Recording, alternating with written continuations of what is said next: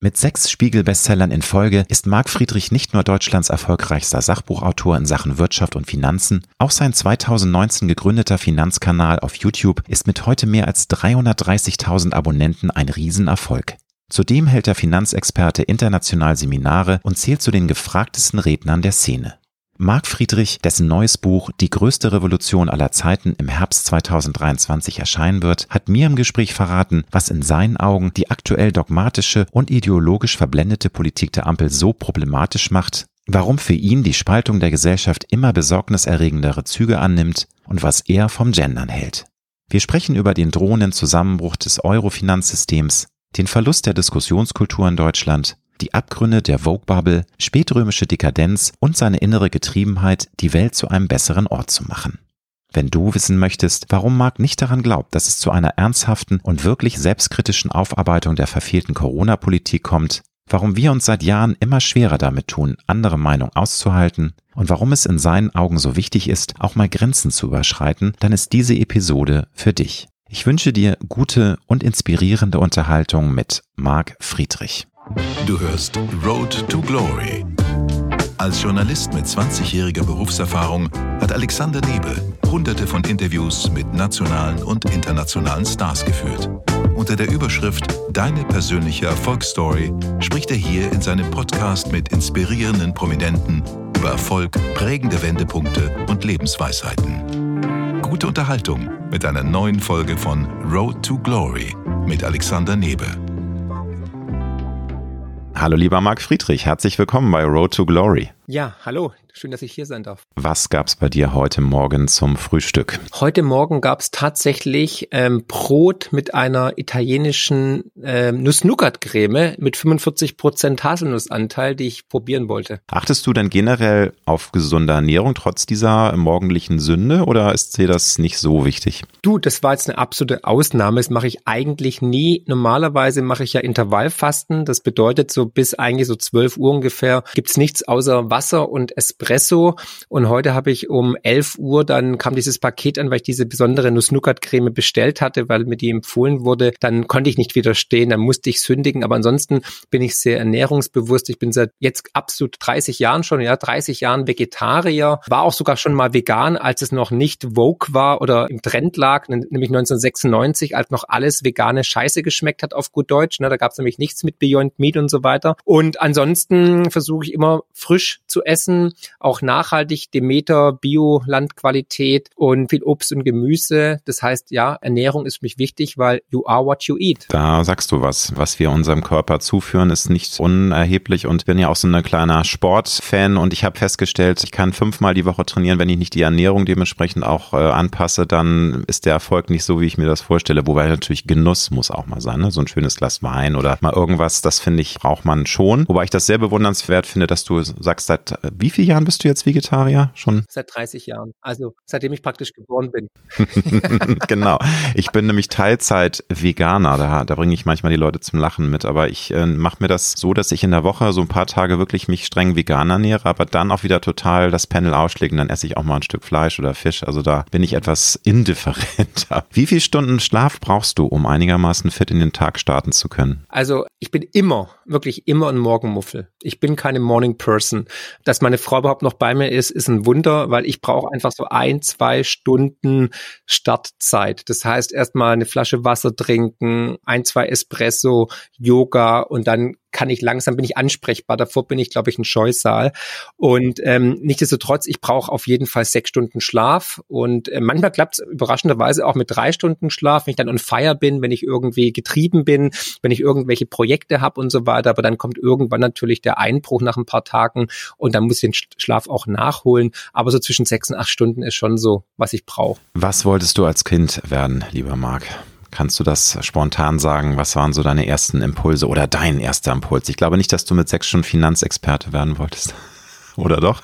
nee, nee, garantiert nicht. Es klingt jetzt vielleicht komisch, aber ich wollte immer ein guter Mensch werden. Finde ich, hört sich gar nicht komisch an. Ist, ja, meistens sagen ja irgendwie hier Feuerwehrmann oder Pilot oder irgendwas oder Bauer. Baggerfahrer, Baggerfahrer. Ja, genau, Baggerfahrer, Koch, whatever. Aber ich habe schon seit jüngsten Tagen, seitdem ich mich zurückerinnern kann, habe ich dafür gebetet, dass ich ein guter Mensch bin und Gutes in die Welt bringe und die Welt zu einem besseren Platz machen möchte. Und das war wohl in mir drin schon, habe ich als junges Kind erkannt, mit einer, einer Reinheit oder Naivität vielleicht, dass die Welt nicht gut ist. Und das hat mich irgendwann vor ein paar Jahren erreicht nochmal. Das kam wie so ein Blitzschlag in meinen Kopf, wo ich dachte, ja krass, das habe ich ja schon in jüngsten Zeiten gebetet und mir gewünscht und so. Und meine Mutter hat mir das auch bestätigt. Und das war, glaube ich, was ich wirklich werden wollte, ein guter Mensch. Und daran arbeite ich bis heute natürlich.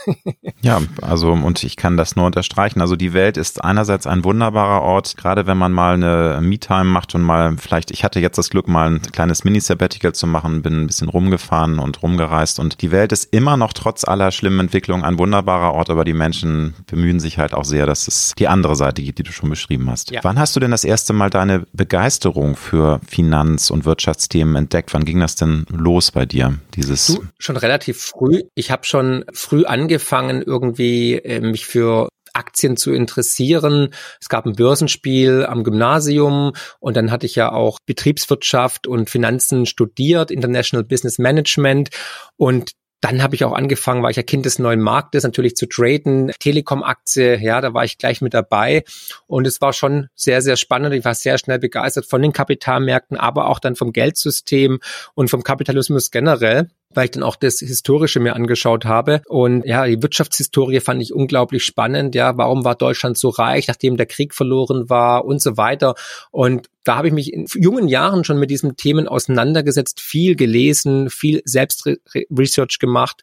Und dann hatte ich ja auch das Glück oder auch das Schicksal, dann einen Staatsbankrott mitzuerleben, als auch natürlich das Platzen der Dotcom-Bubble, der Nasdaq-Bubble, neuer Markt und so weiter. Und dann auch die Immobilienblase in den USA live vor Ort mitzuerleben. Und all das zusammen hat natürlich die Begeisterung immer weiter nach oben schnellen lassen, weil es immer ja, krasser, spannender wurde, weil es immer mehr eskaliert ist im Endeffekt. Und jetzt sind wir halt auf der Zielgeraden. Ich wollte sagen, das äh, sind ja jetzt unruhige Zeiten mehr denn je auf jeder Ebene. Nun bist du ähm, ja nicht nur ein äh, Wirtschafts- und Finanzexperte und ein erfolgreicher Buchautor, du bist auch in Social Media immer erfolgreicher. Ich habe mal geguckt, auf YouTube hast du inzwischen mit deinem Kanal mehr als 325.000 Abonnenten, auf Twitter sind es 75.000, auf Instagram in Anführungsstrichen nur 45.000, aber da träumen ja andere trotzdem noch von. Wie wichtig ist dieser Kontakt zu der Social Media Community für dich geworden? Weil das ist ja, du hast eh schon viel um die Ohren und das ist ja nicht mal eben so gemacht. Also du hast ja, glaube ich, zehn Bälle gleichzeitig immer in der Luft. Wie wichtig ist das für dich, dass du diese Kanäle bespielst regelmäßig? Also YouTube ist sehr wichtig, Twitter auch. Das mache ich auch wirklich 100% alles selber. Aber bei Instagram bin ich ehrlich, ähm, ich habe Instagram-App nicht mal äh, installiert. Das macht mein Team, weil ich der Datenkrake eigentlich nicht helfen möchte, unterstützen möchte. Das möchte ich gar nicht auf meinen äh, Geräten haben. Das macht ein Mitarbeiter mit einem Handy, das auch nur dafür zuständig ist. Da, sind, da bin ich oder sind wir sehr rigoros. Und natürlich ist es mir wichtig, mit meinen Fans oder auch Kritikern oder Hatern in Kontakt zu stehen. Ne? Und man hat auch so den Puls der Zeit ein bisschen. Und gerade Twitter ist gigantisch. Da bin ich eigentlich traurig, dass ich jetzt Twitter oder auch Social Media oder YouTube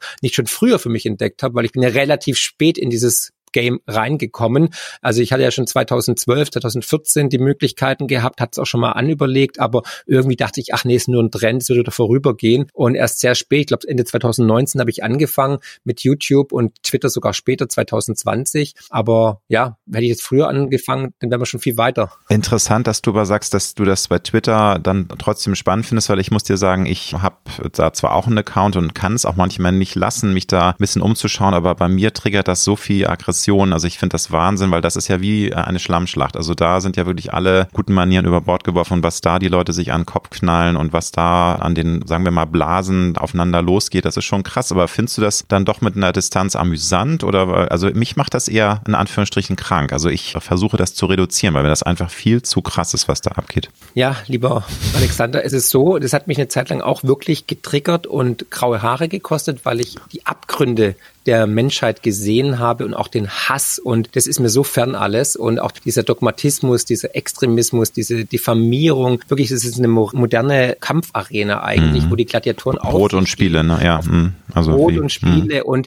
auch in diesem, mit dieser Anonymität wird natürlich auch dann, äh, fühlt man sich irgendwie geschützt und geht natürlich auch dann ohne, ohne irgendwie Schienbeinschoner aufeinander los und ohne irgendwelche Schutzhemden. Und das ist schon, also krass, wirklich krass. Aber es ist auch mega amüsant, weil natürlich so viele Informationen fließen, es ist so viel Inkompetenz, auch gerade das Woke. Es ist ein riesen Schauspiel und es zeigt einfach, es ist eine Bubble natürlich, ne? aber es zeigt halt auch, dass dann diese Bubble, vor allem diese Woke-Bubble natürlich in der Minderheit ist und trotzdem ist es schön, dass es halt sowas gibt, weil man sich wirklich an den Kopf fasst und sagt, okay, wie dumm können Menschen sein? Also ich hatte Bio-LK, nur mal als Beispiel, ich hatte Bio-LK und ich habe im Bio-LK im Abi gelernt, es gibt nur zwei Geschlechter und das würde ich bis heute sagen, ansonsten bin ich wohl Fake News aufgesessen. Ne? Da müsste ich mit meinem ehemaligen Bio-Lehrer, dem Herrn Danner, mal reden, was er mir da erzählt hat, aber ich bin offen für alles, ja, ich bin immer open-minded, bin kein Dogmatiker. Wenn mir jemand Beweise schickt, dass es ein drittes, viertes oder insgesamt 47 verschiedene Geschlechter gibt, bin ich absolut offen und freue mich auch, weil ich bin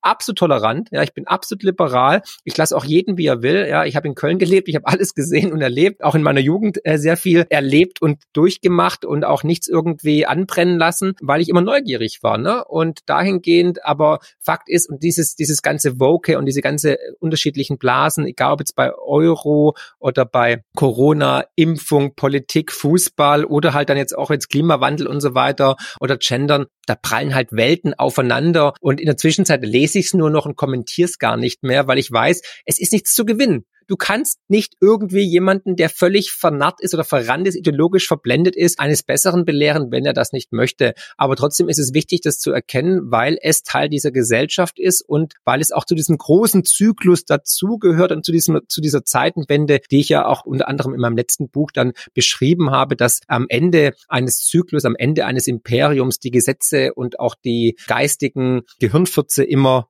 äh, verrückter werden. Ja, äh, da hast du was vorweggenommen. Ich wollte mit dir natürlich auch noch über diese Vogue-Bubble und über Mach die, die äh, kleine, nicht die leise, sondern die kleine Minderheit, die aber so laut ist und auch so medial vernetzt ist, dass sie einem das Gefühl gibt, dass irgendwie 90 Prozent der Deutschen unbedingt gendern wollen, etc. pp. Aber wie gesagt, da kommen wir noch später drauf.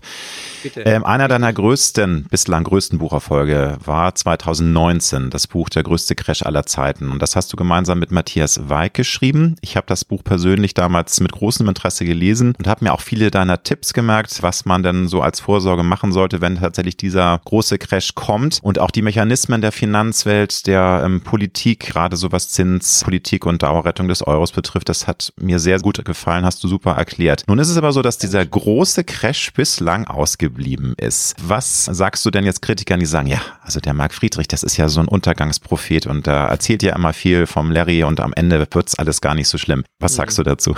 Ja, also die haben die Bücher natürlich nicht gelesen, weil ähm, die Frage ist ja nicht, ähm, ob dieser Crash kommt, sondern lediglich wann. Und ich habe ja in allen Büchern zuvor immer gesagt, dass unser jetziges Geld- und Finanzsystem fragil ist, anfällig ist für Krisen. Und da muss ich sagen, habe ich hundertprozentig recht behalten, weil die Rettungspakete sind eigentlich seit 2008 immer höher und größer geworden. Also die Schuldenstände sind gestiegen, die Verwerfungen wurden größer und auch die Zinsausschläge nach oben als auch nach unten wurden immer heftiger. Und parallel sehen wir gerade die höchste Inflationsrate zu unseren Lebzeiten und auch die Volatilität an den Märkten hat zugenommen. Deswegen bin ich absolut felsenfest davon überzeugt, dass ich 100 Prozent richtig lag. Und ich habe auch immer gesagt, es ist äh, schwer zu sagen, wann dieser Crash denn kommt, weil es war auch nicht vorhersehbar, dass die Notenbanken nach 2008 alles, wirklich alles in die Waagschale werfen und Gesetze brechen. Und das haben wir erlebt. Wir haben von höchster Stelle Gesetzesbrüche am laufenden Band erlebt, um das jetzige Finanzsystem, um den Euro zu retten. Es wurden Gesetze gebrochen, die die EU zum Beispiel oder die EZB selbst äh, implementiert hat, nur um den Euro zum Beispiel zu retten, um Griechenland zu retten, um die Banken zu retten und so weiter. Allein das sollte doch jedem klar machen, dass dieses System de facto fragil ist und eigentlich kurz vor dem Exodus steht und man nur noch versucht, den Patienten auf der Intensivstation noch ein paar Wochen am Leben zu erhalten, weil es noch eine Bettpauschale gibt. That's it. Und jeder, jeder kann doch frei entscheiden, weißt du, und andere, also ich sehe mich da eher als Navigationssystem. Das heißt, du willst ja auch, du wartest ja auch von deinem Navigationssystem, dass es dich warnt oder sagt, hey, fahr nach links oder Achtung, Stopp, ja, hier kommt jetzt irgendwie äh, eine Einbahnstraße oder ein Auto. Und das möchtest du ja auch von deinem Auto, dass es dir sozusagen signalisiert, wann Gefahr droht. Und so sehe ich mich einfach. Und jeder kann doch frei entscheiden. Ich, ich zwinge niemanden, meine Bücher zu kaufen oder zu lesen. Die gibt's auch kostenlos teilweise in der Bibliothek um die Ecke, ja. Oder man kann auch viele Videos von mir anschauen. Aber mir geht's einfach darum, und deswegen, das war auch wieder, das kommen wir zurück zu meinem Gebet als junger Mensch. Ich will die Welt zu einem besseren Platz machen. Und da ich Argentinien den Staatsbankrott erlebt habe, weiß ich einfach, dass es uns als Gesellschaft besser gehen würde, wenn wir finanziell gut aufgestellt sind. Das heißt, wenn wir mündige Bürger, mündige Investoren haben. Und davon bin ich getrieben und das ist auch die Leidenschaft und das Feuer, das in mir brennt, dass ich versuche, meine Mitmenschen, dass ich als meine bürgerliche Pflicht an meine Mitmenschen, die ich kenne und vielleicht mag oder auch nicht mag, aber ihnen die Möglichkeit gebe, an meinem Wissen zu partizipieren. Und jeder kann frei entscheiden, ob er daran glaubt oder nicht. Aber ich bin davon felsenfest überzeugt, wenn man einen Teil meiner Ratschläge umsetzt, wird man in Zukunft auf jeden Fall besser gestellt sein. Und es wird niemandem schaden, ein bisschen Gold zu besitzen oder sich mal Gedanken zu machen zum Finanzsystem oder einfach mal über den Tellerrand hinauszuschauen. Und die letzten Jahre haben es uns ja bewiesen, dass das Narrativ, das uns vorgebetet wurde von Politik und den Medien, eigentlich immer eine Lüge war und dass man eigentlich immer das Gegenteil von dem machen musste, was uns vorgebetet wurde. Und da bin ich natürlich ein, ein Stachel im Fleisch, äh, da bin ich vielen auch vielleicht ein Don im Auge, aber wenn man jetzt so äh, in die Retrospektive schaut, in den Rückspiegel der Geschichte schaut, habe ich halt mit vielem Recht behalten und ich weiß auch, dass das Finanzsystem in sich implodieren wird und man wird natürlich versuchen, nochmal Leben einzuhauchen mit digitalem Geldsystem, CBDCs, einer direkten Wallet, also einer, einem Geldbeutel bei der EZB, um nochmal ein bisschen Zeit herauszuschinden. Aber ich sage es ganz klar, ich bin felsenfest davon überzeugt, dass unser jetziges Geld- und Finanzsystem am Ende ist und es ist nur eine Frage der Zeit, bis es kollabiert. Und äh, man wird natürlich versuchen, das jetzt einigermaßen glimpflich über die Bühne zu bringen und nochmal sich Zeit zu erkaufen, um das ganze Fiat-Bedrucksystem, wie ich es nenne, nochmal auf die digitale Ebene zu hieven. Und wer das glaubt, sollte aktiv werden und wer sagt, nee, der ist ein Spinner, der muss gar nichts machen. Ne? Dann können wir in zwei, drei oder fünf Jahren nochmal zurückgucken und schauen, wie es gelaufen ist. Nun hast du ja die letzten Jahre immer gerne den Finger in die Wunde gelegt und ich oute mich da. Ich bin deswegen auch ein Fan von dir. Ähm, das ist natürlich jetzt nicht professionell journalistisch, aber da stehe ich jetzt einfach mal zu, weil ich ganz ehrlich mich häufig auch in Interviews nicht so öffnen kann. Also jeder kann wissen, wie ich ticke, aber du kannst dir denken, mit vielen Prominenten kann man über solche Themen gar nicht reden, weil die sich überhaupt nicht richtig positionieren wollen. Das ist ja auch nichts Neues. Und hast du dich äh, nicht nur zum äh, drohenden Finanzcrash geäußert, du hackst auch immer wieder heiße Eisen an, wie eben Corona, wie der Ukraine-Krieg, die Energiewende, Klimawandel, Inflation, XXL, alles Einstellungen und Meinungen, die total gegen die Mainstream-Meinung angehen. Hast du festgestellt, dass du damit sehr polarisierst und dass du dadurch auch äh, vielleicht an den etablierten, in Anführungsstrichen, Medien weniger eingeladen wirst als früher? Oder ist das so, dass du sagst, nö, das ist eigentlich okay und ich habe halt dadurch auch sehr viel Fans und dass ich polarisiere, weiß ich, aber das läuft. Oder merkst du schon, also jetzt Marc Friedrich ist bei einigen ein rotes Tuch und der ist ja viel zu krawallig, der Mann. Ja, also du, es ist nicht so, dass ich da strategisch überlege, was darf ich sagen, was nicht, sondern ich sage das, was ich denke und wovon mhm. ich felsenfest überzeugt bin. ich kann dir eins sagen, Alexander, da kriege ich jetzt auch Gänsehaut. Ich weiß, dass ich auf der richtigen Seite der Geschichte stehe und das ist mir wichtig, weil ich muss irgendwann mal in den Spiegel schauen. Ich muss irgendwann auf dem Sterbebett sagen, ich habe ein gutes Leben geführt. Ich habe versucht, die Welt zu retten vor Ungemach, vor Krieg, vor Verwerfungen. Ich habe meinen Mitmenschen geholfen, weil da glaube ich ganz fest an Karma. Und ich habe viele Menschen sterben sehen und ich habe die begleitet und so weiter. Und ich weiß, was die letzten Worte, was die letzten Gedanken sind. Und da geht es darum, da denkt man nicht darüber nach, oh, war ich jetzt irgendwie beliebt oder äh, hatte ich ähm, 100% ähm, positive Bewertung bei eBay oder war ich bei Instagram 50.000 oder 100.000 Follower? Nein, da geht es dann wirklich darum, wie der erste Kuss, ja, die, die Geburt der Kinder, was war ich für ein Mensch und so weiter. Und da möchte ich einfach, darauf arbeite ich hin, ja, da möchte ich einfach jetzt sozusagen Karma-Punkte sammeln und Gutes tun. Und ich weiß es einfach. Ich wusste einfach nach vier Wochen, dass Corona ein fucking Hoax ist, ja. Und dazu stehe ich auch. Und natürlich wurde ich dafür diffamiert, stigmatisiert,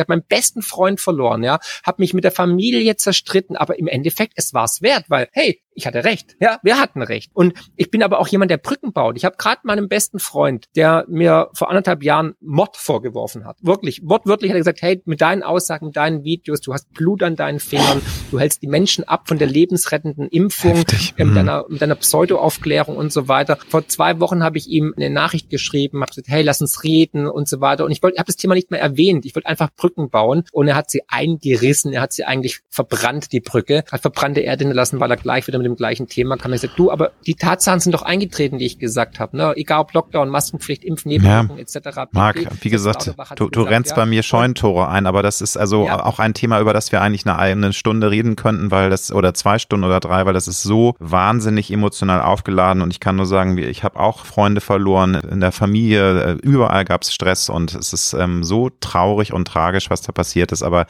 das ist nochmal ein separater Komplex dieses Interviews, was ich mit dir führe. Magst du nochmal sagen, also du spürst schon, dass dich die Mainstream-Medien jetzt weniger einladen als früher, weil du bist ja nun genau. auch vor Corona schon eine Größe gewesen, gerade was so Finanzen, Wirtschaftsthemen angehen und warst ja, ja. vorher auch schon bekannt. Genau, das wollte ich halt sagen. Also mhm. Also ich überlege nie strategisch, oh, äh, was darf ich sagen, was nicht und weil da sage ich einfach ähm, Kismet, dann laden die mich halt nicht mehr ein und tatsächlich merke ich das. Ne? Ich bin ja mit den Redaktionen in Kontakt. Ich kenne ja Lanz und ich kenne die Illner Redaktion und so weiter. Und da war ich ja auch schon überall. Und ich höre von verschiedenen Redaktionen natürlich, ja, nee, äh, wir können es nicht einladen. Also ich will es keinen Namen nennen, aber es gab eine Redaktion, da habe ich ein sehr, sehr gutes Verhältnis zu einem Redakteur, der sagt, ich hätte dich so gerne in der Sendung. Also wenn du bei uns warst, es war immer ein Quotenbringer, immer geiles Feedback, äh, immer klare Aussagen und immer diese Materie der Finanzmärkte verständlicher runtergebrochen, dass es wirklich auch die Erna um die Ecke versteht, aber das auch immer dann mit einem Werf, mit Charme und so weiter, mit Witz und Humor. Mhm. Aber der Rest der Redaktion will das nicht, weil weil du zu kritisch bei Corona bist oder warst, ne? Oder weil du hier ein Video gemacht hast mit jemandem, der jetzt nicht mehr ins Narrativ der Mainstream-Presse passt und so weiter.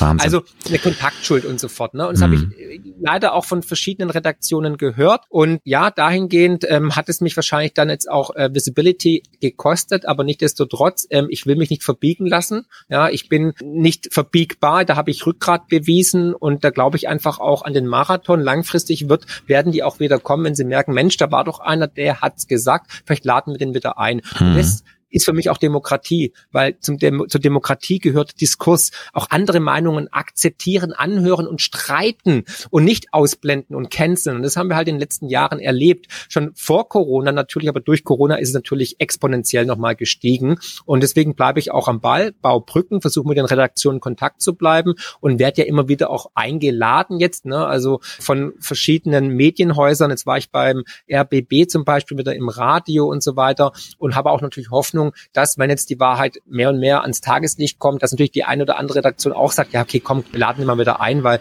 wir hatten gesagt, dass die Bankenkrise kommt. Wer hat denn gesagt, dass der Euro doch nicht so stabil ist oder Inflation? Mein Thema. Ich meine, ich habe die Inflation in meinem letzten Buch 16 Monate vorher prognostiziert, aber ähm, ich war nicht da in den Medien. Fratsche war in den Medien und Fratsche hat bis zuletzt Unrecht gehabt. Also das sieht man halt, ne, weil er halt auch systemtreu ist und Klakör der SPD ist, dann wird er halt eingeladen, auch wenn er nur Bullshit erzählt und immer falsch lag, wird halt jemand vom DIW eingeladen, ob sie Kempfert ist oder er. Aber derjenige, der vor 16 Monaten seine Leser in den Büchern, in den Videos schon davor gewarnt hat, die mir jetzt Dankesbriefe schreiben, weil sie ihr Geld umgeschichtet haben in Wertspeicher, um sich vor Inflation zu schützen, der wird natürlich nicht eingeladen, der wird gecancelt. Und das ist leider die Seuche unserer Zeit. Was ich sehr toll finde, dass du sagst, dass du versuchst, Brücken zu bauen. Beispiel mit deinem besten Freund, was nun leider nicht von Erfolg gekrönt war. Da frage ich mich, wie wir das hinbekommen können, tatsächlich aufeinander zuzugehen, weil ich muss dir sagen, mir fällt das auch sehr schwer, weil ich habe nämlich den Eindruck, dass die meisten Deutschen und generell und auch natürlich die Medien, weil sie ja auch einen Großteil ähm, Schuld haben und eigentlich alles mitgetragen haben, auch von der Politik und von Prominenten, die wollen gar nicht nicht mehr über das Thema reden. Also die merken zwar, oha, uns fliegt das jetzt alles komplett um die Ohren, aber es ist so wie so ein bockiges Kind. Es gibt, finde ich, zwei Gruppen. Die einen sagen, naja, ich habe ja immer schon gesagt, dass es ganz furchtbar war und wie konnte man denn 2G machen und der Lockdown, das war ja alles überflüssig. Und es gibt auch eine nicht zu unterschätzende Gruppe von Menschen, die wirklich wie bockige Kinder sagen, nein, das war alles richtig so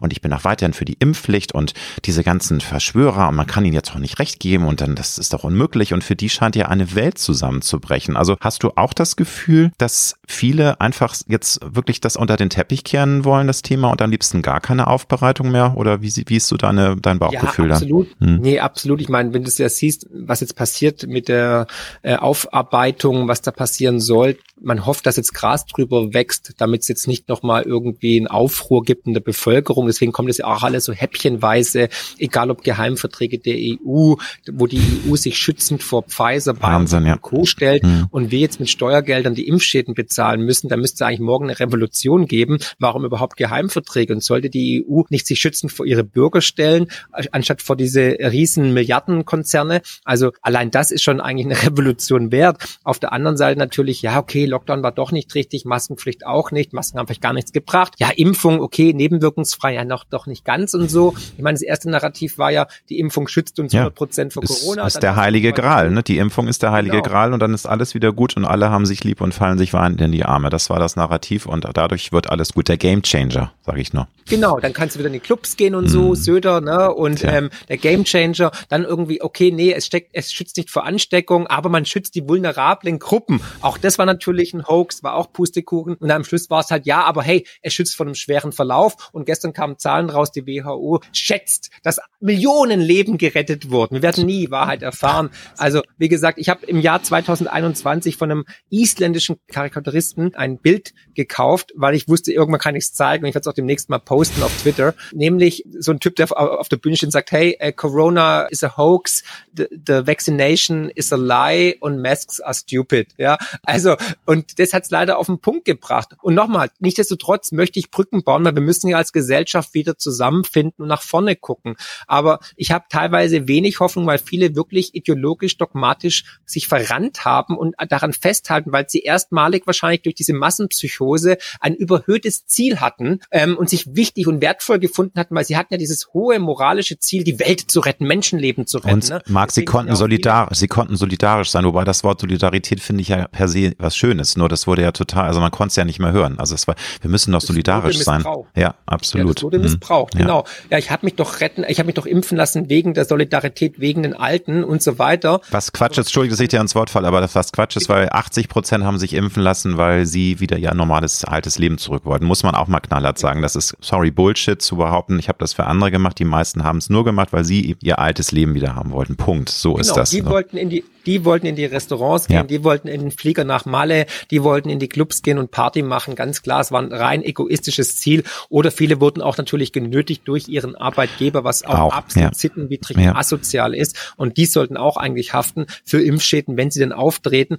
Aber Fakt ist tatsächlich, und für mich ist halt klar geworden, also erstmalig habe ich verstanden, wie ähm, Hitler an die Macht kommen konnte, mhm. wie Menschen sich einer faschistoiden Ideologie ja unterbieten konnten, weil ich habe meinen Großvater, der der ja in dieser Zeit war und der auch bei der Waffen-SS war, ich habe ihn gefragt, du, wie konntet ihr auf diesen Scharlatan reinfallen, auf diese, diese Idiotie und auf diese menschliche Katastrophe und so weiter?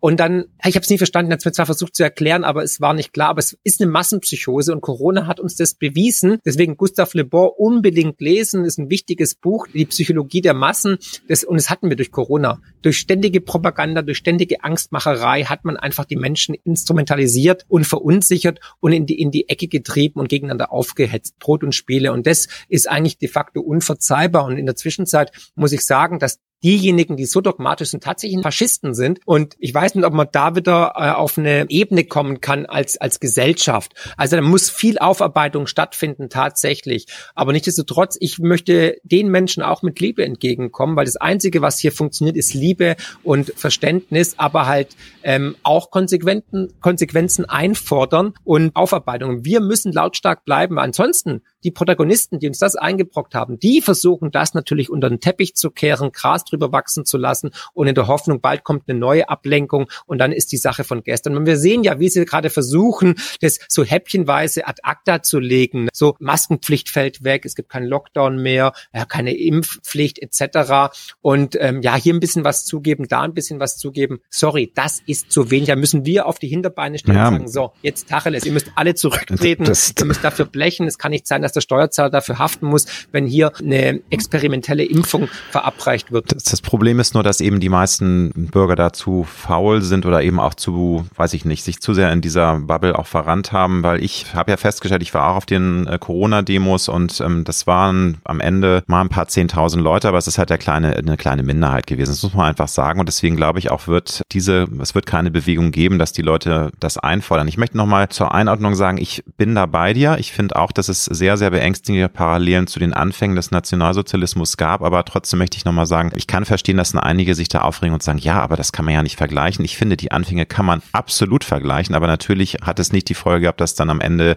ein furchtbarer Krieg äh, vom Zaun gezogen wurde und dass dann Millionen, aber Millionen gestorben sind. Ich weiß, dass das immer ein sehr dünnes Eis ist und deswegen will ich das auch nochmal hier in meinen, also wie ich es empfinde, nochmal einordnen, ne? weil da weißt du ja, ist natürlich gleich eine Shitstorm. Ja, wie kann man denn Corona-Zeit mit Nationalsozialismus vergleichen? Geht ja gar nicht. Ja, die sind ja psychologische hm. Vergleiche. Das hat nicht jetzt ja, damit zu tun, klar. dass da jetzt irgendwie eine, eine Nazi-Partei in die Macht kommt. Nein, nein. Hm. Aber die äh, Psychologie ist 100 Prozent vergleichbar und die Entwicklung. Und das würde ich auch jederzeit unterschreiben. Ich habe dazu auch ein Video gemacht mit einem Psychologen, nämlich mit Matthias Desmet, der das in seinem Buch hervorragend hervor herausgeschrieben hat, erklärt hat. Und es passt auch zu Gustave Le Bon. Es ist einfach eine Massenpsychose, ja. eine Massenformation ja. gewesen. Und dahingehend, dass man überhöhte Ziele hatte. Und es, die Gefahr ist jetzt auch da, dass es gerade weitergeht mit dem nächsten, mit Energiewende, mit Klimawandel etc. pp. Also von einer Krise zur nächsten. Und ich möchte nochmal sagen, wir wissen nicht im Endeffekt, wie viele Menschen dann tatsächlich daran sterben werden. Ja, und ich habe immer mal in einem, ich habe im Streitgespräch gesagt, im Spiegel mit äh, dem ehemaligen Wirtschaftsweisen Bofinger, dass ich glaube, dass durch die Corona-Maßnahmen im Endeffekt mehr Menschen sterben werden als durch das Virus selbst. Das ist ein anderes das Thema. Allein die Kollateralschäden, also äh, wie genau. viele Selbstmorde, wie viele Menschen auch weltweit ähm, an Hunger jetzt sterben, weil einfach die Weltwirtschaft Exakt. so zusammengebrochen ist. Das ist Wahnsinn. Aber und hm. da habe ich jetzt schon recht behalten. Damals wurde ich wirklich gecancelt und geshadowband und böse abgestraft im Spiegel und gab's böse, böse Leserbriefe. Da hab selbst ich gesagt, um Gottes Willen, was habe ich da gesagt? Vielleicht lag ich doch falsch, aber im Endeffekt habe ich jetzt leider recht behalten, weil wir reden wirklich von Menschen, Millionen Menschen, die in ihrer Existenz bedroht waren durch die Lockdowns, durch die kaputten Lieferketten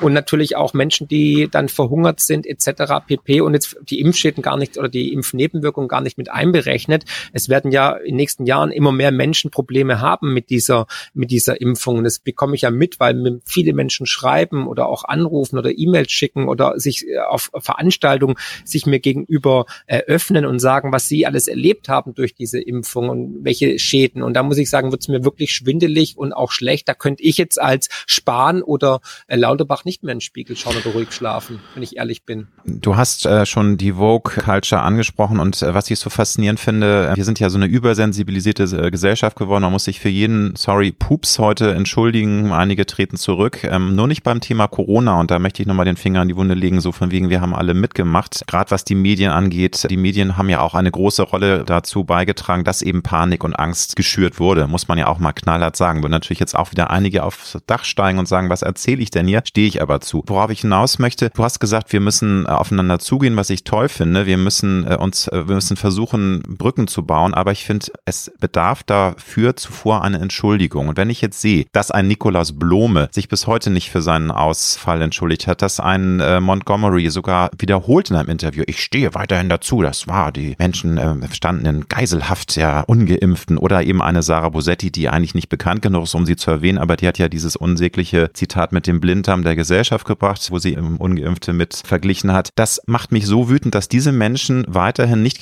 gecancelt werden, dass die weiterhin äh, überall ihre Nase in die Kamera halten, rumgereicht werden und das ist alles völlig okay. Und da sage ich mir, nee, so geht's aber nicht. Die sollen ja nicht jetzt ihre Karriere beenden, aber die sollen verdammt nochmal sich entschuldigen. Das wäre der erste Schritt. Hast du Hoffnung, dass es vielleicht noch die ein oder andere Entschuldigung geben wird oder no chance? Vereinzelt wird es natürlich Entschuldigungen geben, haben wir teilweise auch schon gesehen. Selbst Herr Lauterbach hat ja, sich ja zähneknirschend. Ja, zähneknirschend und die Zähne sind nicht besonders gesund bei ihm, muss man sich auch nochmal angucken. Nee, ja. Fakt ist, also jede Entschuldigung ist natürlich wichtig und wertvoll, aber natürlich im Kontext oder im Großteil wird es keine Entschuldigung geben. Man fühlt sich irgendwie auf der richtigen Seite, man hat ja Menschenleben gerettet, aber mich würde es positiv überraschen, aber ich bin ganz sicher, es gehört eigentlich dazu für diesen Heilungsprozess, dass man eigentlich darüber Tacheles redet und wirklich sagt, ja. wo lagen die Fehler, ja. wo lag die eine Seite richtig und die andere Seite falsch. Und ich würde auch sagen, auch bei den denjenigen, die diese Maßnahmen kritisiert haben, wurden auch Fehler gemacht. Ne? Natürlich. Ne? Da gab es auch zu extreme Personen oder Aussagen und so weiter. Aber wir müssen halt aufeinander zugehen. Ansonsten ist die Gesellschaft so stark gespalten wie noch nie in den letzten 70 Jahren. Dann wird es auch keinen Heilungsprozess geben.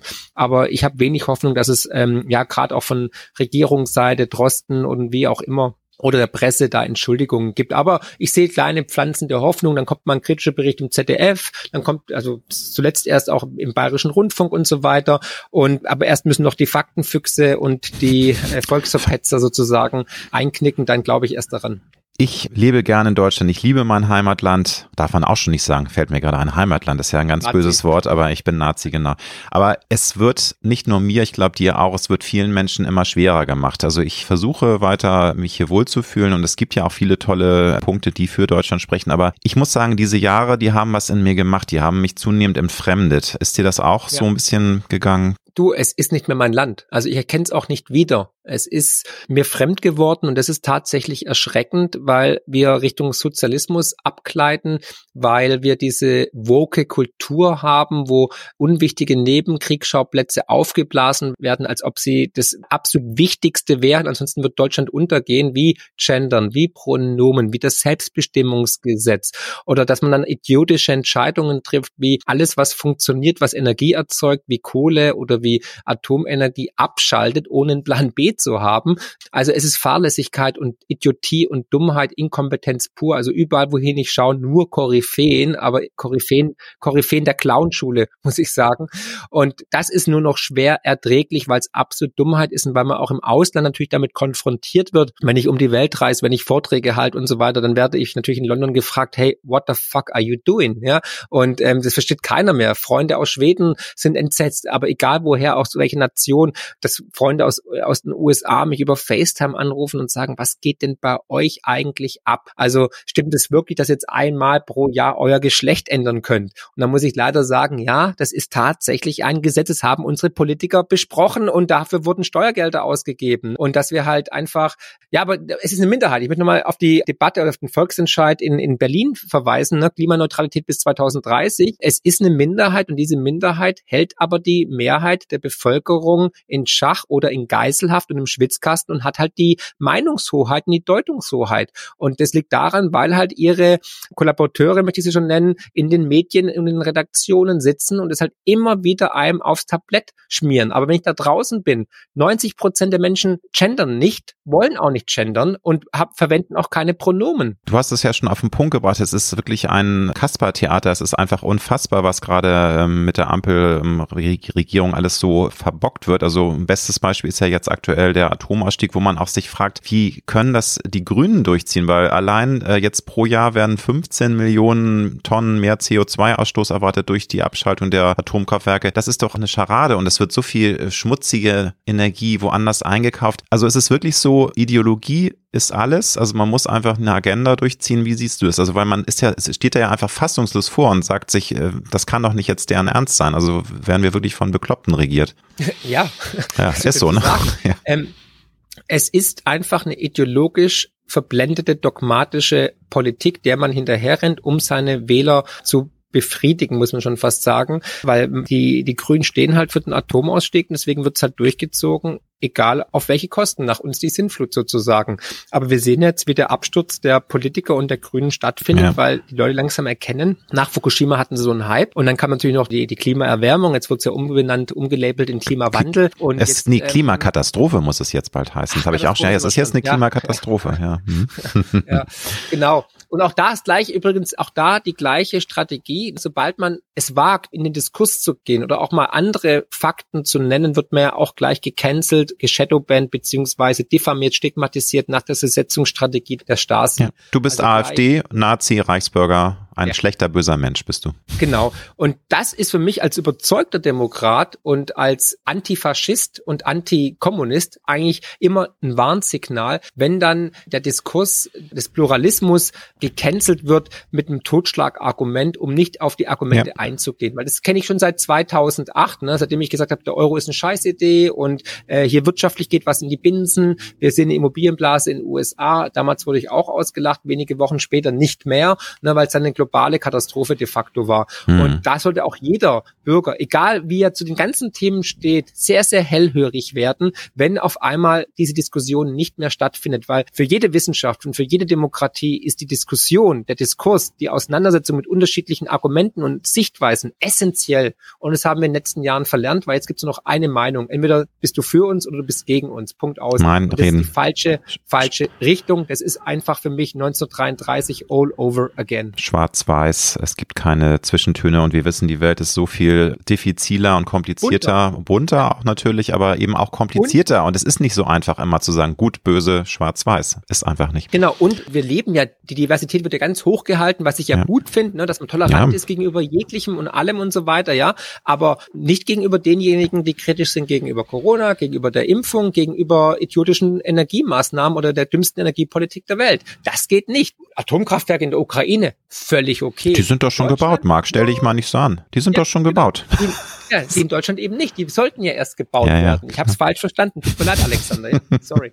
Nein, aber da bin ich wirklich ganz bei dir und ich kann es auch nicht nachvollziehen, dass da nicht viel mehr Gegenwind von den anderen Koalitionspartnern kommt. Aber ich glaube, da sind wir wieder bei diesen Mechanismen. Man ist halt dann doch auch machtgeil. Man möchte an den Trögen bleiben und traut sich nicht jetzt zu sagen, also wir hauen da jetzt zwischen, weil dann droht ja die Koalition kaputt zu gehen und dann gibt es Neuwahlen. Was dann passiert, ist uns ja allen klar. Also wie siehst du das? Also eigentlich müsste ja die FDP sich viel gerader machen, auch die SPD. Das ist ja Wahnsinn, weil nochmal, die Grünen sind ja nun mal eine, immer noch eine kleine Partei, die ähm, klar hatten jetzt eine gewisse Prozentzahl, aber wenn du dir das mal hochrechnest, wenn man die Gesamtbevölkerung anschaut und wie viele Leute nicht zur Wahl gehen, ist es ja eigentlich ein Witz, was diese Minderheit jetzt veranstaltet und alle schauen irgendwie zu und trauen sich nicht was zu sagen. Das ist doch unfassbar. Fasziniert vom eigenen Untergang. Ja.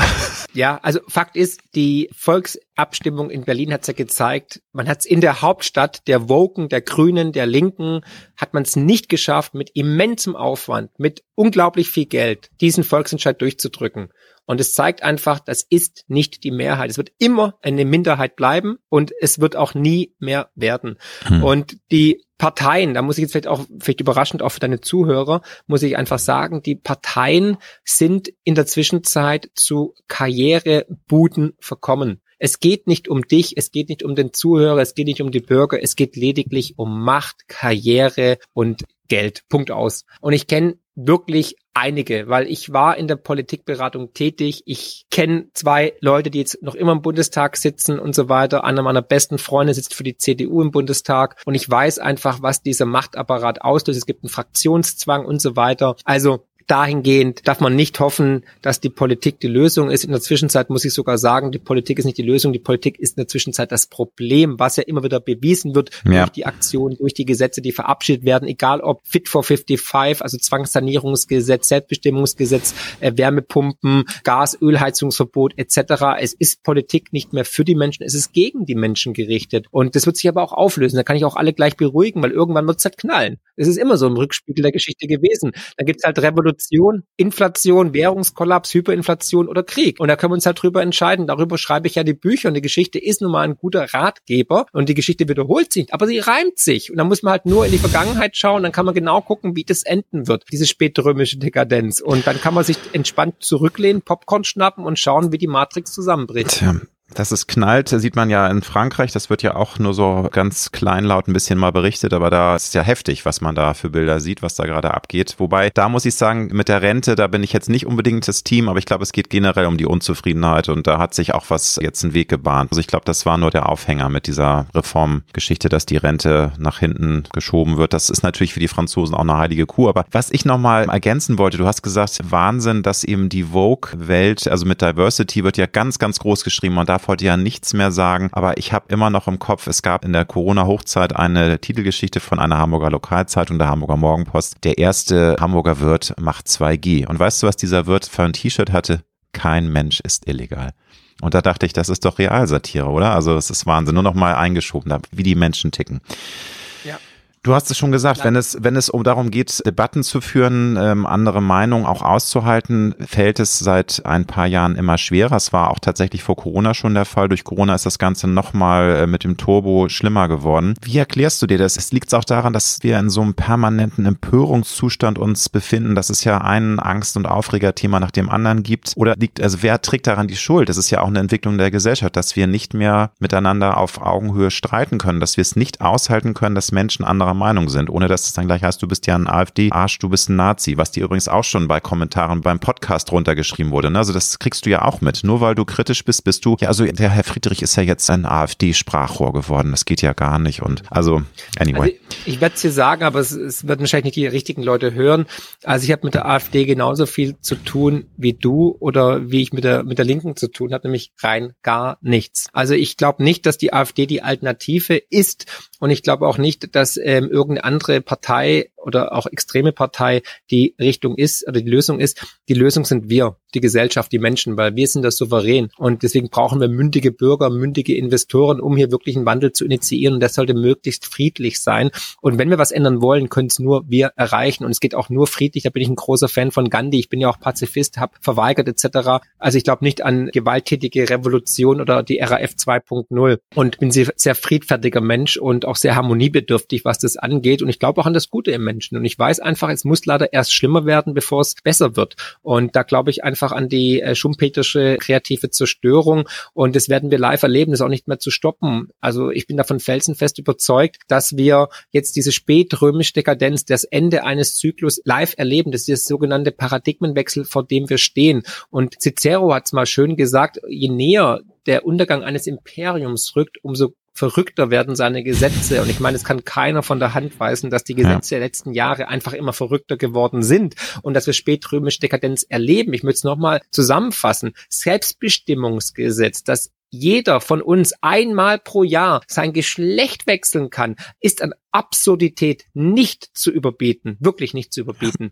Ja. Ich meine, ich möchte daran erinnern, wir haben mit der Voyager 1971 an die Außerirdischen was geschickt, da gab es zwei Geschlechter drauf, und zwar von Leonardo da Vinci, ein Mann, eine Frau, als Nachricht an die Außerirdischen. Dann natürlich ganz klar, dass man gendert. Okay, wer gendern will, kann das machen, aber für mich ist gendern einfach, auch wenn ich es lese, es ist, sorry, es ist behindert und kein Mensch redet so. Ja, es gibt keine Samenspenderinnen, ja, und das ist für mich ein Gehirnfurz und ein Gespräch Gesprächsdurchfall. Und es zerschandelt auch die schöne deutsche Sprache. Es gibt da noch zwei lustige Beispiele, äh, KrankenschwesterInnen und äh, TalibanInnen. Das sind meine persönlichen Lieblinge. Ich mag SamenspenderInnen am allermeisten, ist auch super, Alexander, weil äh, es einfach in sich so krank ist und es einfach nochmal ja. aufzeigt. Ja. Und, und, und weil ich Dummheit einfach nicht ertrage, ist natürlich diese spätrömische Dekadenz, die wir gerade erleben. Und Guido Westerwelle, hab ihn selig, würde sich auch jetzt wahrscheinlich fünfmal umdrehen. Und so geht's ja gerade weiter mit Pronomen und ähm, weiteren Idiotien, die wir da einfach gerade erleben, dritte Toilettentür und so weiter.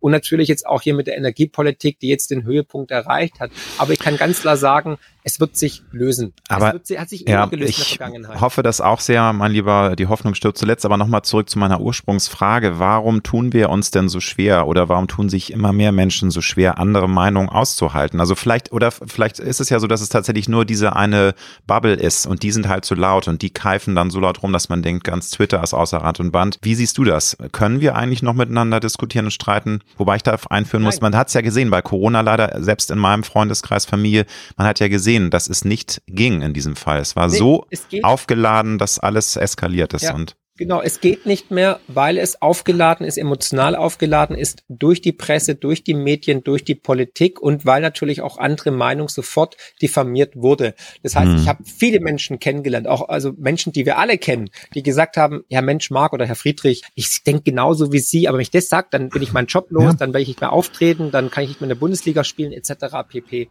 Schlimm. Und ja. die Leute haben Angst davor, die Wahrheit auszusprechen, weil sie dann öffentlich als vogelfrei gelten und stigmatisiert werden. Und da geht's um Existenzen, da geht's keine Ahnung, ich habe gerade ein Haus gebaut, ich habe eine Familie, ich habe Angestellte, aber mehr und mehr Menschen brechen jetzt aus dieser Matrix aus und sagen, okay, sorry, was wir hier gerade erleben, ist Idiotie pur. Und deswegen eins und eins bleibt immer zwei und nicht eben vier, auch wenn es die Frau Lagarde fünfmal sagt. Und aus dem Grund wird die Wahrheit sich ihren Weg brechen. Und wir sehen ja, dass die Wahrheit stückchenweise, häppchenweise in der Salamitaktik immer mehr rauskommt. Natürlich wird versucht, das Ganze irgendwie unterm Deckel zu halten, aber die Menschen werden es irgendwann erkennen. Und natürlich, als auch wenn wir jetzt über die Impfgeschichte reden, natürlich hat keiner Bock zuzugeben, dass er falsch lag. Also nur ganz wenige haben den Charakter und den Mut zu sagen, okay, es war eine Scheißentscheidung, mich impfen zu lassen lassen oder ich lag falsch und ich war vielleicht zu dogmatisch und zu faschistoid unterwegs und ich habe damals Fehler gemacht und andere verunglimpft. Wer hat denn den Mut und das, das Rückgrat dazu, das wirklich sich selbst einzugestehen und dann auch mit dem Wissen, eventuell kann ja diese Impfung sogar noch schädlich für mich sein. Da hat ja keiner Bock du. drauf. Da hat der Mensch einen ganz natürlichen Verdrängungsmechanismus in sich und sagt, okay,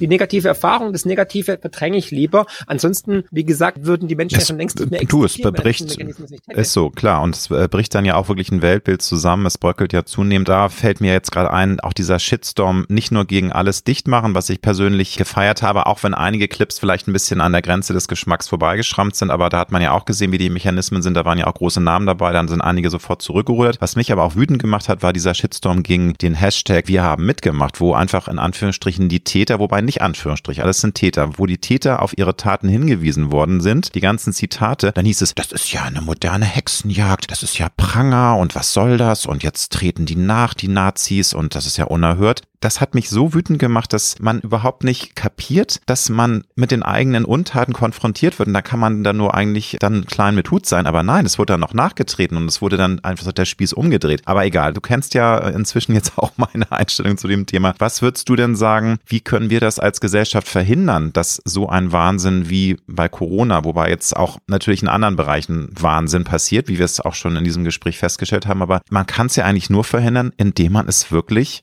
knallhart aufarbeitet. Wenn man jetzt alles so, ach, man muss, ist doch jetzt alles gut, jetzt haben wir uns alle wieder lieb, dann kann das bei der nächsten Virusgeschichte wieder von vorne losgehen. Wer weiß, was da noch alles kommt, was da in der Pipeline ist. Ja, tatsächlich Aufarbeitung. Hm. Ich meine, wir haben ja das nach dem Zweiten Weltkrieg auch aufgearbeitet. Es gab die Nürnberger Prozesse, es gab den Geschichtsunterricht und so weiter, dass wir einfach wussten, nie wieder Krieg, nie wieder Faschismus. Und es gab dann die deutsch-französische Freundschaft, es gab die UN, die Menschenrechte und so weiter, die Charta etc. Ganz viel wurde da dann auf einmal implementiert.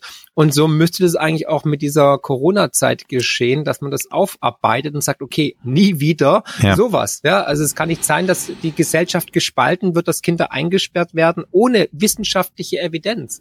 Und da muss man sich fragen, wie konnte es so weit kommen? Wie konnte diese Massenformation, Massenpsychose ausgelöst genau. werden? Genau. Und dass Millionen Menschen, das kann man auch nicht oft genug betonen, dass Millionen Menschen ausgegrenzt wurden und das vom Großteil der Bürger mitgetragen wurde. Natürlich befeuert durch die Medien, durch Prominente, durch das Narrativ in der Gesellschaft, aber das hat mich so traurig gemacht und deswegen bin ich auch auf die Straße gegangen und nicht nur, weil ich die Maßnahmen völlig bescheuert fand und in sich widersprüchlich und auch hier, Marc, muss ich jetzt nochmal sagen, ich habe nie Corona geleugnet. Ich habe selbst Corona gehabt, weil das war ja auch mal so ein netter Kniff, dass alle Leute, die sich kritisch geäußert haben, das sind ja Corona-Leugner. Nein. Nee. Niemand leugnet hier dieses Virus, nur dass es eben völlig außer Rand und Band ist, was die Gefährlichkeit und es wurde ja äh, genau. das Narrativ aufgebaut, wir werden alle sterben letztendlich und jetzt auch die jungen, das Exakt. junge Familienväter liegen auf der Intensivstation, kämpfen um ihr Leben. O-Ton von Herrn die von, Bergamo, die ja übrigens ne? auch, du weißt, also die Geschichte dahinter, aber egal, es ist alles Wahnsinn. Lieber Marc, ich könnte mit dir über dieses Thema noch ewig reden, aber ich möchte natürlich auch noch ein bisschen zum Abschluss einen harten Cut machen und ein bisschen mal über dich dich nochmal ausfragen, dass wir noch ein bisschen was über dich als Menschen erfahren. Ich finde das so spannend spannend mit dir, aber ich muss da jetzt Schluss machen, weil sonst könnten wir uns da, glaube ich, noch lange die Köpfe heiß reden. Und ja, viele sagen natürlich auch, ja, da haben sich ja zwei gesucht und gefunden. Es ist natürlich immer blöd, wenn man sich einig ist, aber in diesem Fall kann ich nur sagen, ich bin halt absolut dein Team und alles, was du in den letzten Jahren gesagt hast, das kann ich nur unterschreiben, weil ich bin halt da ein schwarzes Schaf, muss ich einfach sagen. Und liebe Hörer da draußen, ähm, sorry, aber that's me und äh, ich stehe dazu. Das ist mir einfach wichtig. Und da möchte ich nochmal zu einfügen, das kann ich in einigen Gesprächen nicht so rüberbringen, weil ich habe natürlich auch mit Prominenten zu tun, die auch ganz vorne weg waren bei dieser Corona-Geschichte. Und wenn ich die da ganz sanft mit konfrontiere, dann kommen da immer so Wischiwaschi-Geschichten oder man will da gar nicht drüber reden. Deswegen finde ich es jetzt ein Fest, dass ich heute auch mal so ganz frei Schnauze ja, mit dir reden kann. Das freut mich sehr, Alexander, und auch jederzeit gerne wieder. Aber Fakt ist, mit denjenigen, die ja eine konträre Meinung haben, kann man ja leider gar nicht reden teilweise, weil auch ich versuche natürlich hier Kontakte zu knüpfen und die Menschen darauf anzusprechen. Und entweder sie kommen erst gar nicht zu mir in den Kanal oder sind nicht bereit für ein Gespräch oder man wird halt gar nicht mehr sozusagen ja. eingeladen oder auf das Podium zugelassen. Und das ist schon schade eigentlich, weil ja, wäre doch wichtig, dass man dann drüber redet. Aber das stimmt. Ähm, ich, ich hätte kein, ich, mir, mir ist es immer lieber, es ist immer spannender, wenn da gegenüber jemand sitzt, der eine komplett konträre Meinung hat, weil dann kann man Absolut. sich an den Argumenten. Ja. Und das ist nochmal auch lieber Hörer hierfür. Ich würde sagen, wenn du jetzt eine komplett konträre Meinung zu uns hast, ist es jetzt kein Grund hier deabonnieren, sondern ganz im Gegenteil, dann deine Argumente hier niederzuschreiben, ins, Kommentarbereich zu schreiben und dann kann man darauf eingehen in der nächsten Sendung oder in der Extrasendung weil das ist doch mal, das ist gelebte Demokratie. So, so sieht das aus. in Griechenland begonnen. Und es ist zu einfach zu sagen, oh, ich mag den nicht mehr, ich drücke ihn weg. Das ist Cancel Culture und das bringt uns nicht weiter. Ja, aber leider ist die ja sehr verbreitet, gerade diese Cancel Culture. Deswegen, aber nochmals, es ist mir in diesem Fall dann auch egal. Ich glaube das auch nicht. Also ich hatte auch schon mit anderen kritischen Geistern Gespräche und da gab es auch keinen Shitstorm. Ich glaube, nochmal, die Mehrheit sieht es ja ähnlich wie wir. Nur es haben sich viele, viele Menschen nicht getraut, das zu sagen, aus diversen Gründen. So, harter Cut. Was ja. ist dein bislang größter beruflicher Erfolg? Weil ich muss natürlich auch noch ein bisschen über Jobkarriere reden, weil der ähm, heißt ja Road to Glory, dieser Podcast. Und wir haben jetzt hier über ganz spannende politische Themen gesprochen, aber nicht über den eigentlichen Kern. Was ist dein größter Erfolg, der dir bis heute am, ja, am meisten im Herzen geblieben ist, den du im Herzen trägst? Wo du sagst, das war einfach ganz toll und beruflich. Beruflich, ja. Mhm. Nicht deine Familie, deine Kinder, das meine ich nicht. Ja, natürlich klar. Meine, meine Bücher, mein erster Bestseller dann, dass ich natürlich Deutschlands ersten Sachwert fundierten Fonds initiiert habe und auch umgesetzt habe und auch geholfen habe, groß zu werden. Mein YouTube-Kanal, also da, ich bin über viele Sachen sehr, sehr glücklich und stolz. Äh, meine Selbstständigkeit, meine finanzielle Freiheit, bin ich sehr glücklich, dankbar darüber ähm, und demütig auch, weil ja, weil ich einfach weiß, dass ich da auf jeden Fall privilegiert bin und einfach, dass ich meiner Berufung nachgekommen bin. Das ist eigentlich der größte, größte Erfolg, dass ich meine Berufung erkannt habe und die auch mit Leidenschaft umsetzen konnte, dass meine Berufung Beruf wurde. Und das kann ich auch jedem nur ans Herz legen. Wenn man Geld immer als Ziel hat, erreicht man es sowieso nie, sondern man sollte immer seiner inneren Leidenschaft hinterher gehen, rennen, hecheln und dafür alles geben, dann kommt der Erfolg automatisch und damit auch dann, dann irgendwann das Geld und die finanzielle Freiheit. Wunderbar mit der Berufung und das habe ich auch häufiger schon gehabt, dieses Thema. Es ist ein großes Geschenk, wenn man sagen kann, dass man den Job, den man ausübt, vom ganzen Herzen liebt. Das können nämlich leider leider viele, viele Menschen nicht sagen. Und klar, da kommt dann immer das Totschlagargument, dann müssen sie etwas daran ändern. Aber wir wissen ja, es gibt eben auch viele Menschen, die sind in Zwängen gefangen. Die haben halt Rechnung zu zahlen, die haben eine Familie und können nicht jetzt nochmal neu studieren oder sich neu erfinden, weil sie einfach dann erstmal kein Geld haben. Insofern, das muss man ja auch nochmal einordnen. Was für Eigenschaften schwere Frage, ich weiß, aber was für Eigenschaften sind in deinen Augen essentiell, um erfolgreich zu werden? Da hast du eigentlich schon eine gute Antwort gegeben, aber auch um es zu bleiben, weil ich glaube, Erfolg kann man auch mal schnell erreichen. Ich sage nur, Influencer können auch mal von 0 auf 100, äh, aber dann auch schnell verglühen. Was ist wichtig, um erfolgreich zu werden und zu bleiben in deinen Augen? Zu bleiben, Demut, dass man wirklich dankbar und demütig ist für das, was man hat und Neugierde, dass man immer auch versucht, sich selbst zu reflektieren, offen zu sein für Neues und versucht, sich zu verbessern. Also Kritikfähigkeit ist auch extrem wichtig. Nicht zu denken, hey, jetzt habe ich es geschafft, ich bin der, der King und so weiter, ja, ich kann alle in die Tasche stecken, Pustekuchen, weil irgendwo in der Welt ist jemand, der ist noch hungriger, noch gieriger, noch neugieriger und der überholt dich dann. Wenn du, sobald du irgendwie saturiert bist und dich bequem zurücklehnst, ist, ist vorbei. Dann ist ja. der Untergang vorprogrammiert. Und natürlich go woke, go broke. also ganz klar, wer damit anfängt, der kann gleich einpacken. Aber somit erfolgreich werden, würdest du es einfach unterstreichen, was du vorhin schon gesagt hast. Ne? So dieses, ähm, man muss seine Berufung finden. Also nur irgendwie was machen, weil man denkt, da kann man viel Geld verdienen, ist der falsche Weg. Einfach. Ja, also mhm. kann ich nur bestätigen, auch mhm. aus der mhm. Beratung, diejenigen, die vom Geld getrieben sind, die schnell, schnell die Kohle machen wollen, ähm, die scheitern alle und verlieren mehr Geld im Endeffekt, als dass sie jemals verdienen. Aus dem Grund tatsächlich sich die Zeit nehmen zu überlegen, was mache ich wirklich gerne, wo sind meine Talente, was sind meine Stärken und dann überlegen, wo kann ich die einsetzen. Und das ist echt kein Hexenwerk, aber wir, wir werden ja durch unser System dermaßen eingekastelt und in Schubladen gesteckt, dass wir gar keine Möglichkeiten haben mehr, uns zu verwirklichen. Aber ich kann dir eins sagen, aus der Honorarberatung in den letzten zwei Jahren, auch durch diese Corona-Krise, hatten die Menschen tatsächlich Zeit, sich zu reflektieren. Und ich habe viele Gespräche geführt mit vielen Kunden, die auf einmal ihr Leben komplett umgekrempelt haben. Also wirklich teilweise sich vom Partner getrennt, ihren Job geschmissen haben, was ganz anderes gemacht haben, aber seitdem viel glücklicher sind und sogar noch erfolgreicher sind wie vorher in irgendeiner Konzernkarriere oder unglücklich als irgendwie Franchise-Nehmer oder Selbstständiger. Gibt es ein Talent, das du hast, was du aber aus den unterschiedlichsten Gründen verkümmern lassen musstest. Kann ich als Beispiel sagen, ich habe eigentlich immer eine künstlerische Begabung gehabt, wollte sogar mal Kommunikationsdesigner werden. Nun äh, habe ich das total verkümmern lassen. Da würden jetzt Leute sagen, ja, dann kann es ja so eine Begabung nicht sein, weil du hast ja sonst dieses Feuer, du musst das unbedingt machen. Aber ich habe seit Ewigkeiten nicht mehr gezeichnet, nicht mehr gemalt. Hast du irgendeine Begabung, die du hast verkümmern lassen? Ja, ich hätte Pornostar werden können. Ähm, Marc, jetzt wird's aber richtig Sorry. spannend. Also, ich wollte immer schon mal ja, eine nein, sexy, nein. sexy Talk mit Promis machen, aber da will auch niemand drüber sprechen. Nein, kleiner Schatz. Ah, ich rede über alles. Nein, ähm, ich habe ein freches Mundwerk. Das hm. war, war leider schon immer so. Und manchmal geht, geht das Mundwerk schneller wie der Kopf. Und ich sollte sowas eigentlich nicht sagen, aber hey, ist der Ruf es ruiniert, lebt es sich ganz Das ist sehr befreiend. ja, absolut, absolut. Deswegen, ich, ich sag das, was ich denke. Welches Talent hatte ich denn?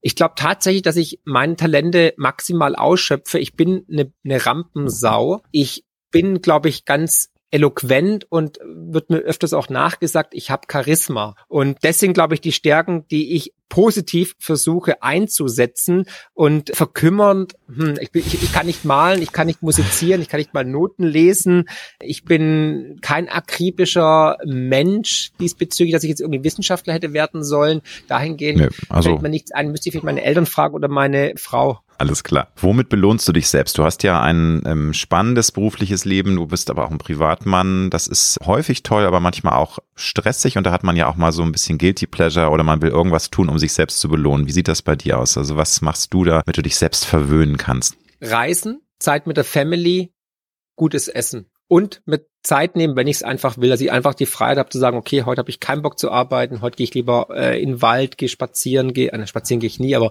ich gehe joggen, gehe mhm. geh Mountainbiken oder äh, ich bin jetzt nicht so der der materielle, dass ich mir jetzt irgendwas kaufen muss oder so. Also ich habe weder einen Sportflitzer äh, noch habe ich irgendwie eine teure Uhr oder so, sondern dann eher wirklich Reisen, Zeit mit lieben Menschen und wirklich gutes Essen, dass ich mal wirklich auch in eine Sterneküche gehe. Also das gönne ich mir dann schon. Die Sinne betören, einfach das Leben ja. erleben, wie es so schön heißt. Also einfach äh, die ganzen tollen Eindrücke, sei es nun visuell, sei es oral durch tolles Essen aufsaugen. Bin ich ganz dein Team. Wann hast du zum letzten Mal etwas zum allerersten Mal gemacht? Das ist ein bisschen verschwurbelt die Frage, aber du hast sie hoffentlich verstanden. Also wann gab es für dich ein erstes Mal? Weil das wird ja mit dem Älterwerden immer schwerer. Ich finde, dieser Zauber des ersten Mals ist was ganz Wunderbares, aber irgendwann haben wir ja alles, fast alles zum ersten hm. Mal gemacht. Hm. Ja, vor knapp einem Jahr bin ich Gleitschirm geflogen. Das war ein Geschenk von einem Freund von mir, von Florian.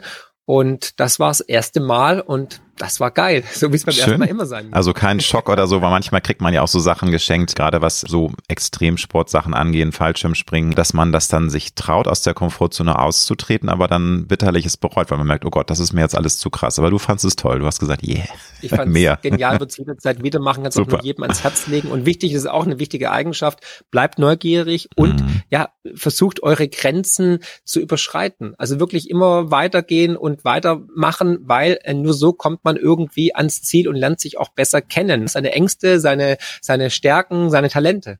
Du hast es zu Beginn schon gesagt, du hast früh gemerkt, die Welt ist leider nicht so gut, wie wir uns das wünschen. Die Welt kann auch ein muss ich knallhart sagen, ein ganz schöner Scheißhaufen manchmal sein, auch wenn sie wunderschön ist, habe ich auch schon gesagt. Was lässt sich denn trotz allem, was wir auch jetzt besprochen haben und trotz aller doch dunklen Geschichten, die gerade passieren und vieler Dinge, wo man sich fragt, wie soll das alles enden, was lässt sich trotzdem optimistisch und mit einem Lächeln in die Zukunft blicken? Was sind da so deine Tools, dass du trotzdem das Leben weiter genießt? Weil nochmal, man kann ja manchmal sich nur noch an den Kopf fassen und sagen, wir sind nur noch von Bekloppten umgeben und wie soll das bloß alles enden? Wir enden hier im Bürgerkrieg in Deutschland irgendwann um es mal ja, ein bisschen zuzuspitzen. Vielen, ja, vielen Dank. Das freut mich sehr. Ja, ist so, ist so. Das mhm. macht mir große Hoffnung. Ich habe dich vorher nicht gekannt, aber ich sehe, da gibt's noch jemand anderen, der sich die gleichen Gedanken macht, der doch logisch denkt und seinen Verstand äh, auf dem rechten Fleck hat oder auf dem linken Fleck, darf man auch nicht mehr sagen, und der noch alle Tassen im Schrank hat, ne? Und der auch die Absurdität einfach erkennt und Rückgrat genug hat, das anzusprechen, den Mut hat auch mal vielleicht jemanden, der umstritten ist, einzuladen. Aber dann natürlich auch andere Menschen, die genauso sind, die auf mich zukommen, wildfremde Menschen, die dann mich im, im Zug oder auf der Straße begrüßen, umarmen und sagen, danke, danke, danke. Oder natürlich meine Kinder, wenn ich denen äh, in die Augen schaue, wo ich weiß, hey, ihr seid die Zukunft und die Schönheit der Natur und der Welt. Und glaubt mir eins, egal was alle Extremisten sagen, die Welt wird es noch in 5000 Jahren geben und auch auf die Menschheit bin ich ultra bullish, weil wenn man sich überlegt, wo die Menschheit vor 100 Jahren stand oder vor 150 Jahren stand wo wir jetzt stehen, muss ich einfach sagen, eine gigantische Erfolgsgeschichte. In der Zwischenzeit sind wir auf dem Mond. Das hier ist ein Telefon, ne? Ja, da, Wahnsinn. da sind mehr hm. Chips drin, da ist mehr Power drin als die Rakete, die auf den Mond geflogen ist. Und deswegen bin ich ultra bullish, was die Menschheit angeht. Aber natürlich auf dem Weg dahin gibt's halt immer wieder mal irgendwelche Unfälle, Dellen und Probleme. Aber wir werden die lösen. Genauso wie wir, die Welt wird nicht untergehen. Wir werden nicht irgendwie alle durch die Klimakatastrophe verenden. Nein, auch da werden wir Lösungen finden in Zukunft. Deswegen bin ich eigentlich Grundoptimist. Das denken auch viele sagen ja auch immer, Mensch, wenn man dich so kennenlernt, das passt eigentlich gar nicht zusammen mit dem Makel oder mit dem Ruf, den man dir irgendwie erteilt hat bei Wikipedia und anderen Fake News mit Crash Prophet. Ja, ich bin eigentlich Grundoptimist, aber ich bin halt auch Realist und ich möchte halt auch Sachen ansprechen, die halt nicht so rund laufen und entweder man erträgt das oder erträgt das nicht. Das ist ja auch noch ein Paradoxum, das wir haben. In den USA werden Leute, die wie ich sozusagen auf Sachen hinweisen, gefeiert und profiert und in Deutschland Deutschland wird man halt leider dann dafür ähm, ja, gecancelt, gecancelt und beschimpft. Ja. Was sind für dich die Schlüssel zu einem zufriedenen und glücklichen Leben? Begriffe wie Glück sind ja sehr aufgeladen in Deutschland, ähm, ist aber auch eine Frage, die ich eigentlich fast allen meiner Gäste stelle, weil wir alle wollen ja glücklich werden. Wir wollen zufrieden sein. Wir möchten ein Leben führen, wo wir am Ende sagen können, ja, das war gut. Und trotz aller Fehler, die ich gemacht habe, bin ich ähm, einen Lebensweg gegangen, wo ich auch zurückblicken kann. Auch nochmal die Brücke jetzt. Äh, man kann sagen, ich bin mir treu geblieben und ich habe den Mund aufgemacht und ich stand auf der Seite der Guten. Wobei das die andere Seite Seite auch von sich behauptet mag. Ne? Das ist dir ja auch klar. Also die andere Seite sieht natürlich sich als die Hüter des Guten. Aber mhm. was ist für dich, wenn du jetzt auf deine letzten nicht die letzten, sondern die, das Leben, was du zurückgelegt hast, wenn du darauf zurückblickst, was sind für dich die Schlüssel? Also das Fundament ist natürlich Gesundheit, weil ohne Gesundheit ist alles nichts. Das zweite ist tatsächlich Liebe, weil Liebe definiert uns alle. Wir alle haben Liebe schon mal empfunden, Mutterliebe und so weiter. Und ich würde sagen, 95 Prozent der Auswüchse, die wir draußen sehen, entstehen durch mangelnde Liebe, mangelnden Respekt. Das heißt, wenn wir von Anfang an den Kindern Liebe geben würden und den Menschen Liebe geben würden, hätten wir eine bessere Gesellschaft, eine bessere Menschheit. Und es wird auch in anderen Ländern teilweise so praktiziert und da kann man es auch erleben. Und drittens, neben Gesundheit und Liebe natürlich Ehrlichkeit. Ja, also, dass man wirklich zu sich selber ehrlich ist, seine Schwächen auch anspricht, anerkennt, auch frank und frei sagt, hey, ich, keine Ahnung, ich bin nun mal schlampig und äh, kann nicht aufräumen und lieb Schokolade und äh, habe auch schon gelogen und was weiß ich, dass man wirklich ehrlich zu sich ist, weil im Endeffekt weiß jeder von sich selbst, was seine tiefsten, dunkelsten Abgründe sind. Und auch ich hatte schon Gedanken, die will keiner haben. Und wenn wir ehrlich sind, haben wir die alle schon gehabt. Und da müssen wir uns einfach mal ehrlich machen. Und auf der anderen Seite natürlich Vertrauen, dass man den Menschen wieder Vertrauen schenkt, weil Vertrauen veredelt den Menschen. Und ewige Bevormundung hemmt unsere Entwicklung und unsere Reifung. Und da müssen wir, da sind wir jetzt an dieser Zeitenwende, wir werden in eine goldene Ära kommen, aber das wird noch viel Kraft kosten. Aber diese Krise, die wir gerade erleben, ist eigentlich sozusagen ein Katapult, ein Trampolin, um auf diese neue Ebene zu kommen und werden unglaubliche Verwerfungen erleben in den nächsten Monaten, Jahren, die aber dann im Endeffekt in eine bessere Zeit führen. Das hoffe ich wirklich sehr. Mit welchem Lebensmotto oder Lebenskredo bist du bislang immer gut gefahren? Auch da muss ich jedes Mal zu ergänzen, natürlich gibt es nicht nur ein Motto. Das Leben ist viel zu komplex, um einen Satz zu nennen, aber manchmal hat man ja so einen Impuls. Das sage ich auch häufig. Äh, Panterei ist so mein Spruch, den ich gerne ne-, nehme, ne? von wegen nichts bleibt im Leben gleich. Alles fließt, alles verändert sich. Das finde ich ein sehr, sehr schöner Spruch, der auch das Leben für mich ganz gut zusammenfasst. Hast du ein Lebensmotto oder ein Lebenskredo? Ja, natürlich, klar. Zwei. Einmal Carpe Diem, also nütze nutze den Tag. Und zweitens ähm, von Johann Wolfgang Goethe, sehr schönes Zitat, Gedicht. Was immer du tun kannst oder erträumst tun zu können, beginne es. Kühnheit besitzt Genie, Macht und magische Kraft, beginne es jetzt. Und daran halte ich mich und das ist all in uns drin. Wir alle können das machen. In all uns äh, liegt auch Magie und Kühnheit und magische Kraft. Und wir alle sind eigentlich de facto göttliche Wesen. Wenn du eine Zeitreise machen könntest und dem 18-jährigen Mark etwas Gutes zuflüstern könntest, um ihn vielleicht noch mehr auf dem noch vor ihm liegenden Lebensweg zu empowern und noch mehr in die richtige Richtung zu schubsen, was würdest du ihm raten? Also auf monetärer Seite würde ich sagen, kauf Bitcoin. ja, das stimmt. viel, viel Bitcoin. Am besten für 3000 ja. Euro. vor 15 ja. Jahren. Und auf der anderen Seite würde ich ihm sagen, sei unbeschwert, alles wird gut.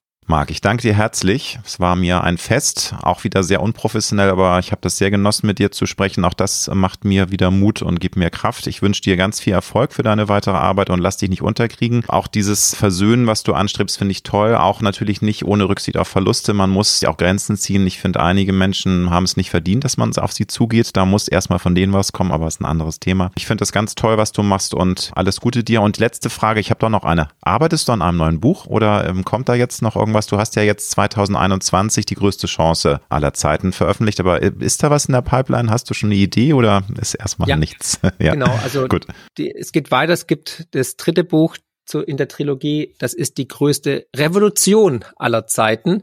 Das ist das Buch, was dieses Jahr rauskommt. Denk mal so September oder Herbst. Und damit haben wir dann, denke ich mal, den nächsten Punkt auf der Reise erreicht. Und ich kann das, das Lob nur zurückgeben von deiner Seite aus. Also auch mir hat es unglaublich viel Spaß gemacht. Das war für mich auch ein Fest und es tut gut zu wissen, dass da auch noch andere normale Menschen sind. Und gerne jederzeit wieder, Alexander. Vielen Dank, Marc. Wir sind stark und wir sind viel mehr, als man denkt. Insofern, go for it. Verbunden. Alles ja. Gute dir.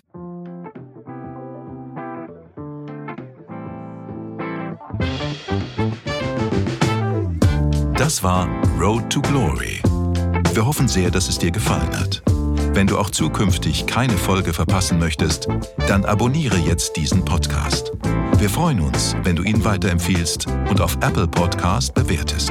Du hast Anregungen oder Vorschläge für zukünftige Gäste? Dann schreibe bitte an mail at alexander-nebe.com. Bis nächste Woche.